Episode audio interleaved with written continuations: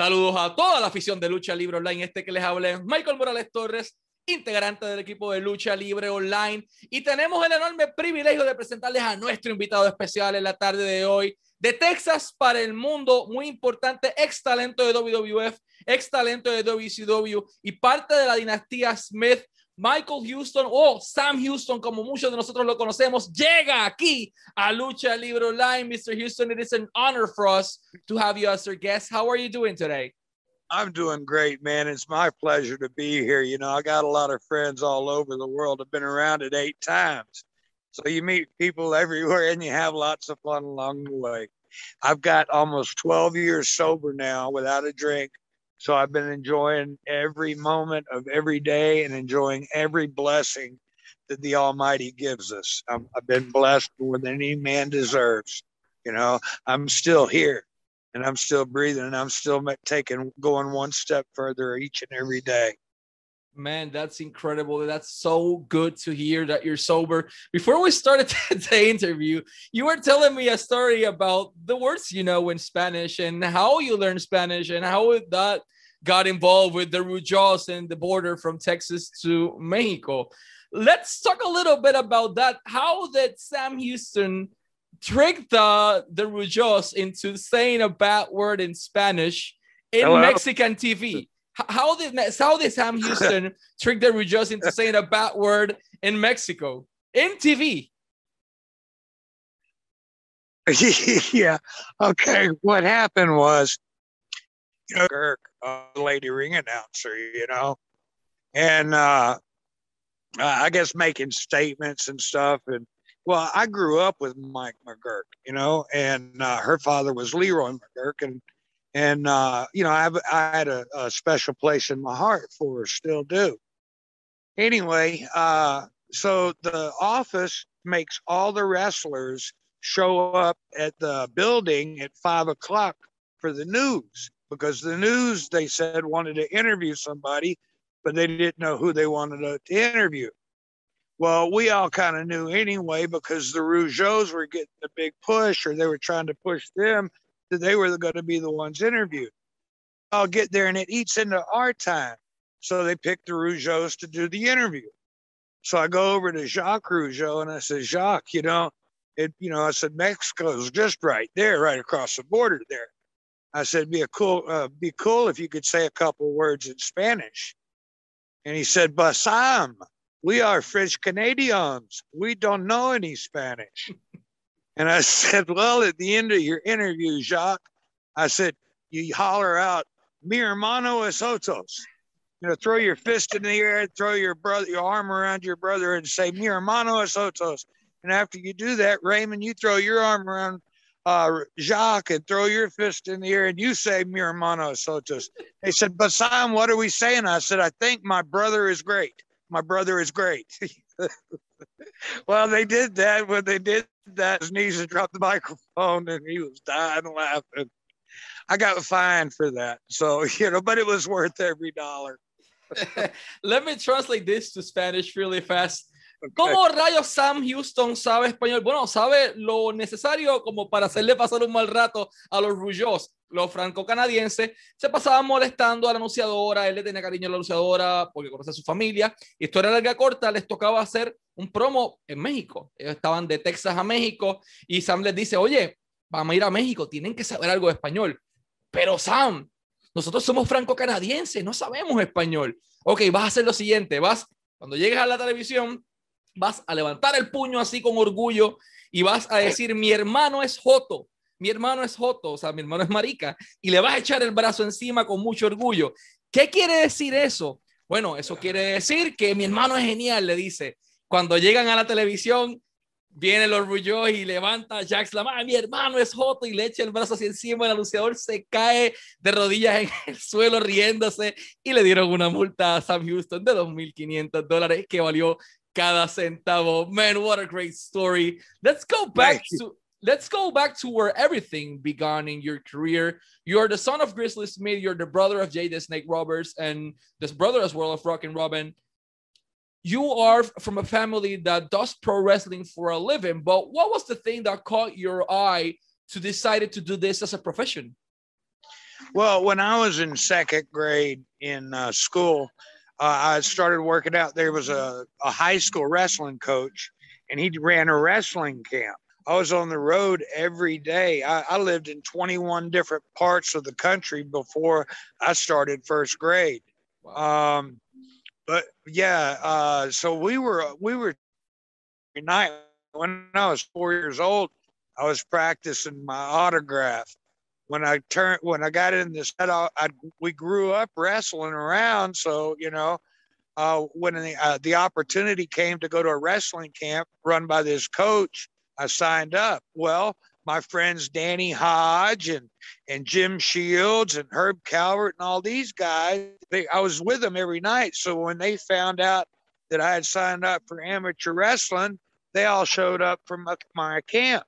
And my coach went nuts because now, you know, he's an English teacher or something, you know, at the school. Uh, but now he's got uh, NCAA champions and, you know, uh, AAU champions and stuff like that. I mean, he's got legit badasses, you know, helping with his high school kids. And so, therefore, he let me work out with them a lot, you know, on my own because I could bring my friends and they could show him any much more than an English teacher or a high school coach could. So, uh, you know, I was grooming myself since then. And then uh, when I turned 17, uh, I had to have my tonsils taken out, and the doctor messed up. And that's where the scars on my neck are. The doctor messed up, and uh, well, actually, the anesthesiologist and they punctured my windpipe and blew me up full of gas. I had a massive heart attack on the operating table, or uh, and well, and uh, passed. I flat, flatlined for two minutes. At seventeen. Uh huh. Wow. Yeah.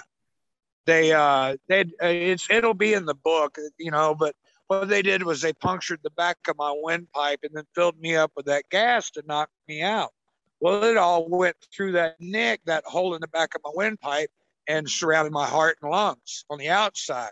They had to cut my neck here and here and bleed the gas out. These uh, these these wounds were opened up, for, so and tubes were run down there for gas to get out. You know, uh, it was a bad thing. I didn't eat food that year first till uh, August the 13th, and I dropped over 100 pounds. So it took me a while to gain my weight back and then uh, get started in wrestling. But oh. I did. But when I went to get started, you know, I worked out with George Weingeroff, and he put me through the ringer. You know, I mean, he taught me how to wrestle by by feel, not by sight. And I thank him every, you know. Um, so I, I've always known how to take care of myself. Anyway, with him, and he went to my dad and said, you know, he's ready. You know, I'd worked out with Randy Tyler. I'd worked out with other, my dad already lost. I'm not going to lose yet. So I talked to Dusty Rhodes, and he said, "Come down to New Orleans. I mean, uh, come down to Tampa, Florida, and we'll talk." And uh, I went down to Tampa. I left home, went down to Tampa. I told Dusty I didn't want to wrestle under my family name, and he changed my name to Sam Houston. Wow. Let me translate this to Spanish. Eh, la travesía comienza desde los cuatro años. Él estaba ya firmando su autógrafo desde los cuatro años queriendo ser luchador. En segundo grado ya él sabía que esta era la decisión que él quería para su vida.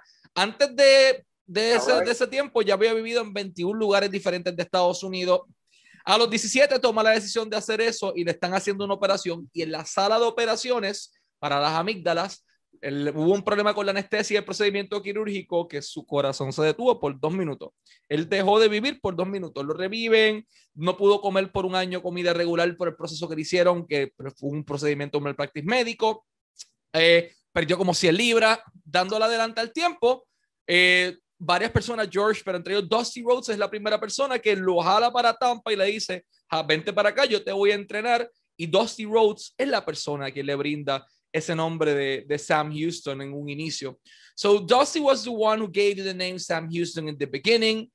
you train with him? You train with your dad as well? You train with Magnum TA? No, actually, no. I, I didn't train with Dusty. I didn't train with my dad. I didn't, you know, the, the training I got when I was when I was growing up, you know, I was going with to George. the matches every night And when I walk in the dressing room, you know, I got all the guys come, hey, kid, come here. Let me show you this, you know?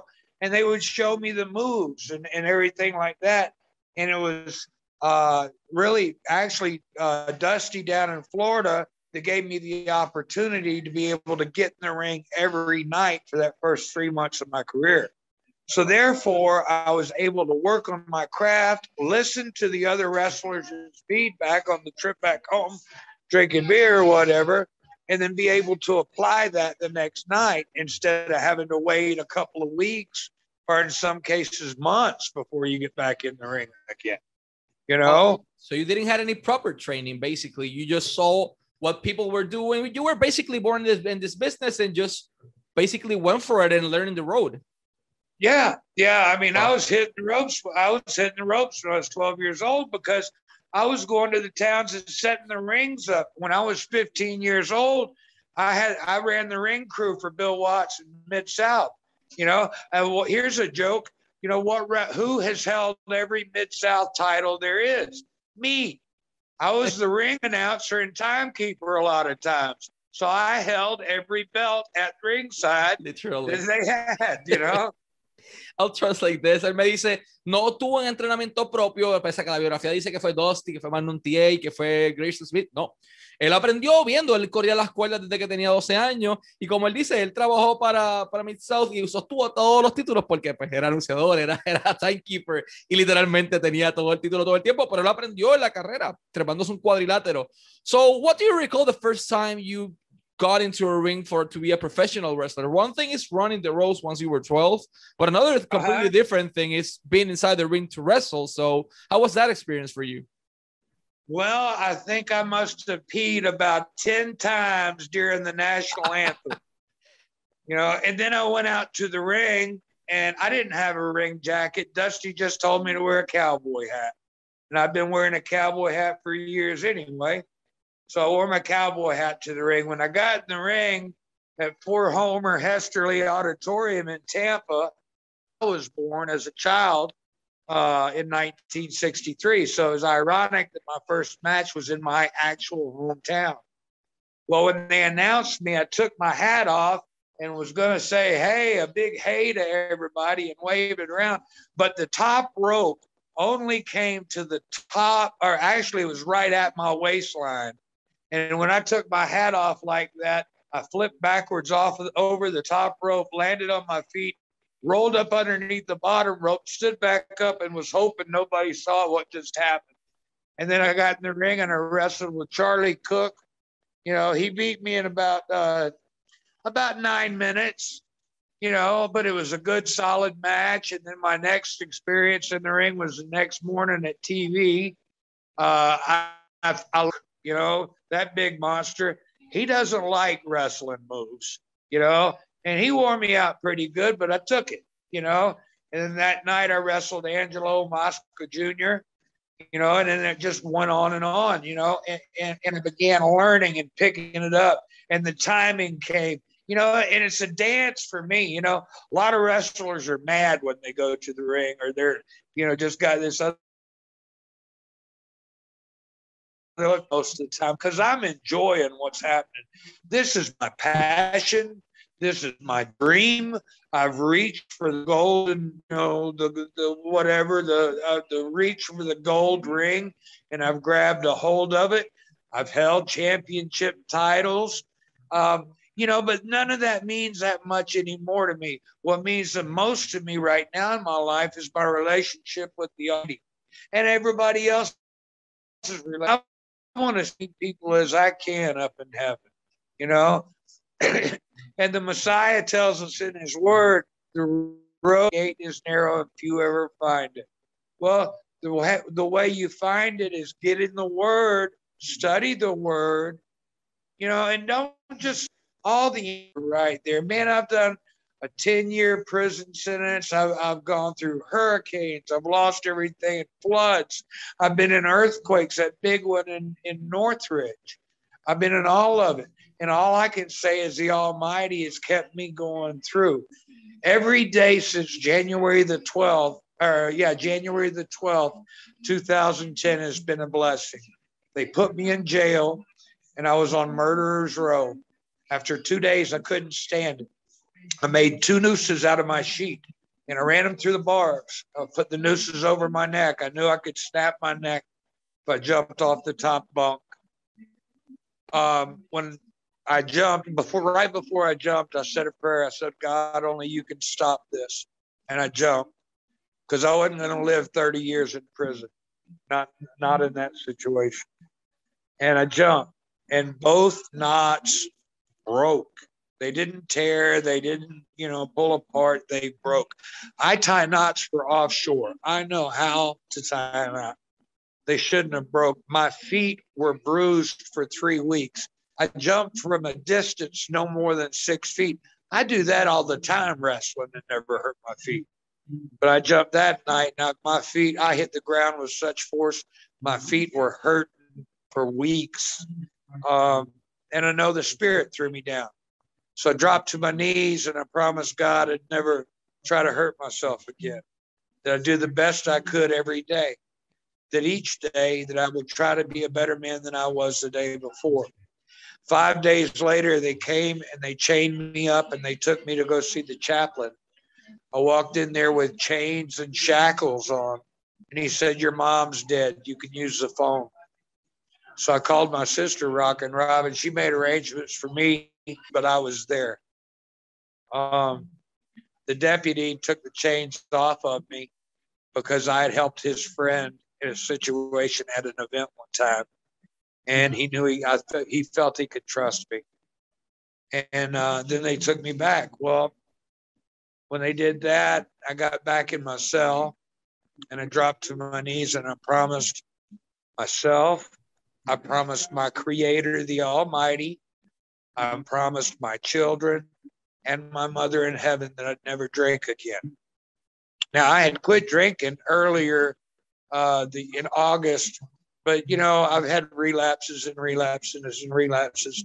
But that night I drew a line in the dirt. I stepped across it, and I'll be damned if anybody pushes me back over it. Man, we're so proud of what you accomplished in your life. Let me translate this beautiful story to Spanish. Eh, vamos, vamos a donde todo inicia. La primera lucha sí fue con Charlie Cook. Él se trepa al cuadrilátero con su sombrero que Dusty le dice que se ponga. Él, él se cae accidentalmente y espero que nadie lo notara. Eh, y así de ahí en adelante, pues tiene varias luchas y poco a poco lo logra. Pero lo bonito de esta historia es que él cuenta cómo en el 2010, en marzo 12, él conoce o entrega su vida a Dios él estaba en una cárcel con una pena eh, sumamente alta, tenía dos sábanas, las amarró un nudo, se la pone en el cuello, sabía que si se tiraba de la litera de arriba, eh, más o menos seis feet, seis pies, eh, iba a morir. Él dice, bueno, Dios, tú eres el único que puede detener esto. Y el hombre en la cárcel, dispuesto a acabar con su vida, se lanza y se parte los nudos. Dice, he amarrado nudos toda mi vida. Es un vaquero, toda su vida ha hecho nudos, sabe hacer un nudo. Esos nudos se partieron. Los pies le estuvieron hinchados por semanas por esa caída cuando él ya había hecho esto múltiples veces en su carrera. Para un cuadrilátero más alto es un, poste del cuadrilátero para afuera y lo hacía todo el tiempo. Y de ahí en adelante él decide entregar su vida a Dios, dejó todo el alcohol. Dice, sí, él, él le entregó antes eh, y dejó el alcohol antes, pero tenía caída, recaída tras recaída.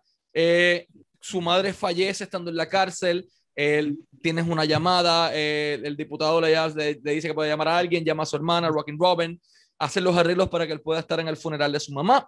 Eh, le confiaron para que no tuviese las cadenas puestas porque él ya había eh, ayudado a, la persona anteriormente y confiaron en él, regresa a la cárcel y él dice, de ahí en adelante yo no volví a tocar una gota de alcohol, se lo prometí a mi familia, a mis hijos, a Dios, a, todo el mundo y así mismo lo ha cumplido desde ese momento en adelante man, your story is so incredible. It, it's it's beautiful, man. I'm really glad that you're doing well. I'm really glad that that you're on your feet, that you are saved, uh, and that you have you're advocating to all for other people to do the same, to enter, you know, to to give their lives to the Lord. Uh, it's simply beautiful, man. Well, you know, he's given me a lot of blessings. You know, over through my career, I've I've got to meet. Uh, oh gosh, all these celebrities and singers and and just, you know, gosh, I've met every, you know, a lot of people. But I rolled out of the ring in Las Vegas at the CACs. I hadn't been in the ring in seven years, And Kris Kristofferson, the highwayman, you know, uh, he wrote the song Me and Bobby McGee, big, big country music icon, was sitting in front row and he got up and he stuck his finger in my face and he said, You're the real deal, man. But I've been blessed to be able to go all over the world and meet all kinds of people everywhere. I was almost eaten by cannibals in New Guinea twice. What the hell? Yeah, I went over there. Oh, I, I, I you know, they, they have candles. I, we landed. I go outside to look at these people, and I thought I was in a Tarzan movie. I mean, they got bones through their nose. They're walking around, walking around the streets with spears and big long knives and bows and arrows. You know, I was like, wow, okay.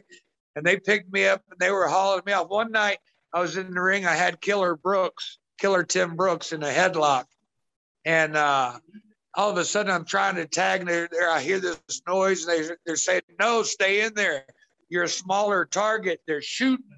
And uh, the people, the tribes people, had busted down a hundred yards of wrought iron fence, and were trying to overrun the stadium.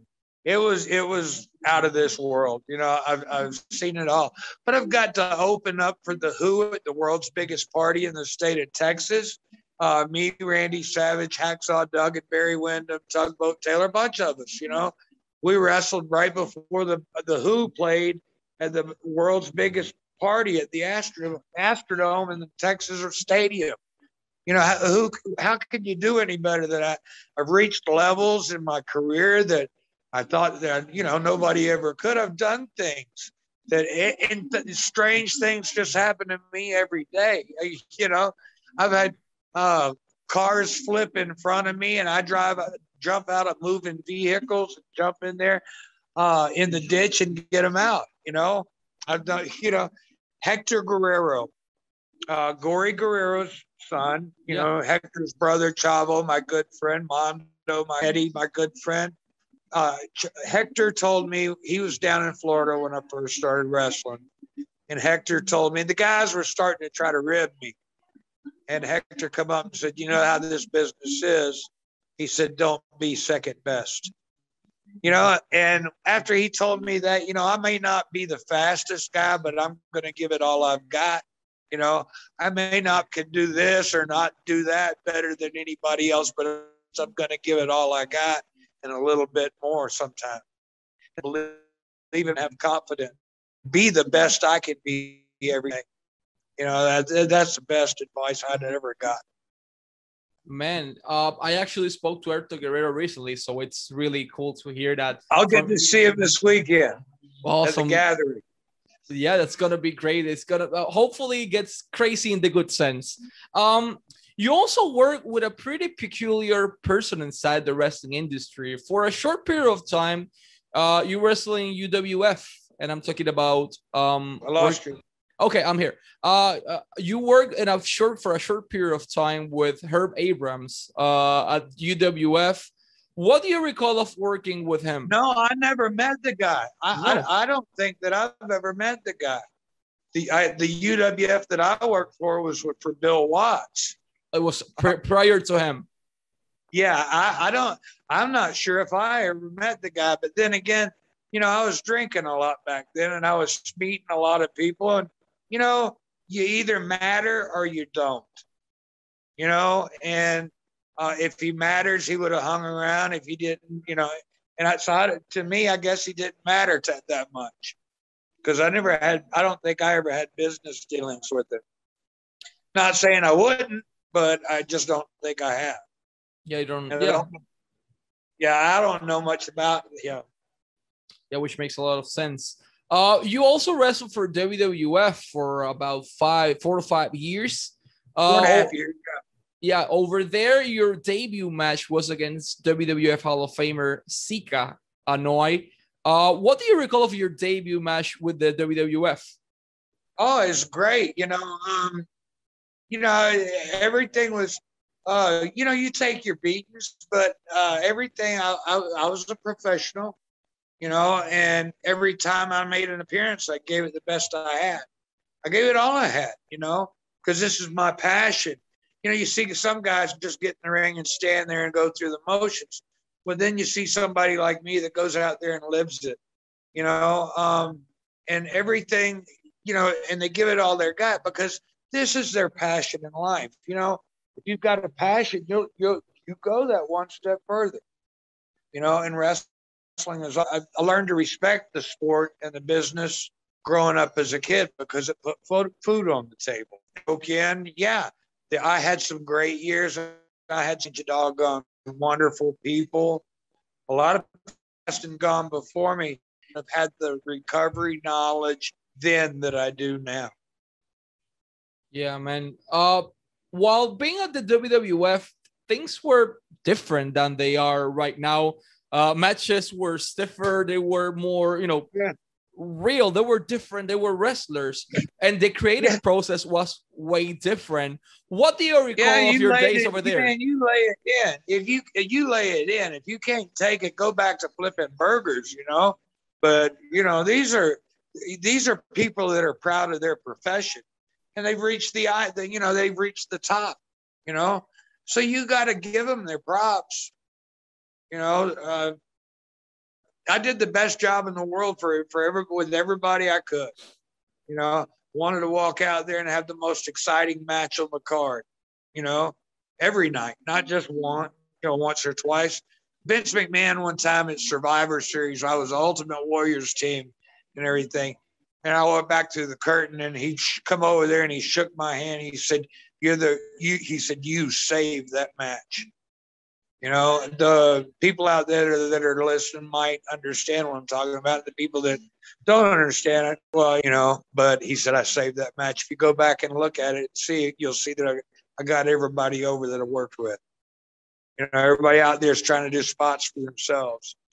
So but you know it's not about that it's it's about you know it's about the entertainment it's about the reality it's about being the best you can be you know that's all i can say i'll translate this briefly to spanish altogether. Él menciona Eh, su estadía en WWF fue en su debut con Zika Anuai fue bueno, la estadía fue buena, le gustaba lo que estaba haciendo, era trabajo en aquel momento dado, como él dice, si no aguantabas un puño bien dado a la cara, go back to flip burgers, vete a darle vueltas a los hamburguitos porque no estaba hecho para esto, se trabajaba, era fuerte. En Survivor Series, él estaba en el equipo de Ultimate Warrior y cuando se entran todos por la cortina, Vince McMahon le echa el brazo y le dice, you saved this match, acabas de salvar esta lucha. Eh, porque pues, él dice como que no lo veía así porque cada cual estaba haciendo lo suyo, pero Vince lo vio de esa manera y él entiende que, que vamos a decirlo de esta manera, le salvó esa lucha en Survivor Series. Uh, Mr. Houston, you also wrestled for WCW for a while. You made your debut there, then go back to the independent circuit, then went back for a year and a half or two years approximately. How was your experience working with this company? I was all right. You know, um, it, I liked it better when Crockett had it.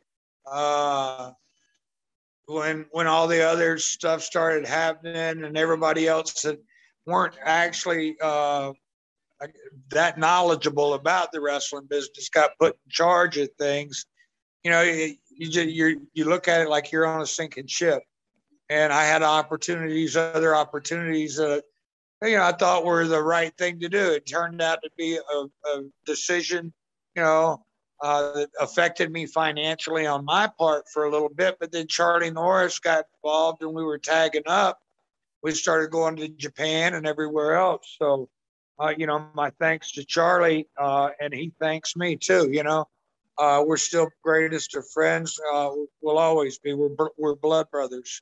You know, um, I wanted to say something about wrestling with Sika though. Uh, a couple of years ago, after I lost everything in the floods in 2016, this promoter in Florida, I fell for his line of crap, and uh, he got me to Florida and then left me high and dry. Well, I started. Uh, I, I, I got a room from a lady who was uh, she was paralyzed from the waist down. She'd been in a horrible wakeboarding accident. Uh, and uh, I moved in with her, I rented a room from her. Well, because of my motivation and everything else, she started working out training. And within three months, she could put her leg braces on and walk for two hours a day. Wow. Now she gets pulled behind a speedboat on a surfboard with a seat welded to it and does all them flip, flips, flips and flipping around and all that other stuff. And she rode a jet ski for the first time in, in years. Two years ago, she rode that for the first time in 10 years. So a lot of amazing things have, have you know, maybe the things that, that have happened, Almighty put me there to help somebody else. And that's what I'm here to do. And, and uh, man, it's been more than an honor to have you here as our guest. I know you you have a lot of things to do now. Uh, honored to have you in Lucha Libre Online, Mr. Houston. Always wishing you success in your career and in your personal life. And let's wrap it up in Spanish. Este fue Sam Houston y Michael Morales Torres para Lucha Libre Online, la marca número uno de Pro Wrestling y Combat Sports en español. I'm looking forward to coming back. We will we will have you again, sir. Thank you very much. Thank you.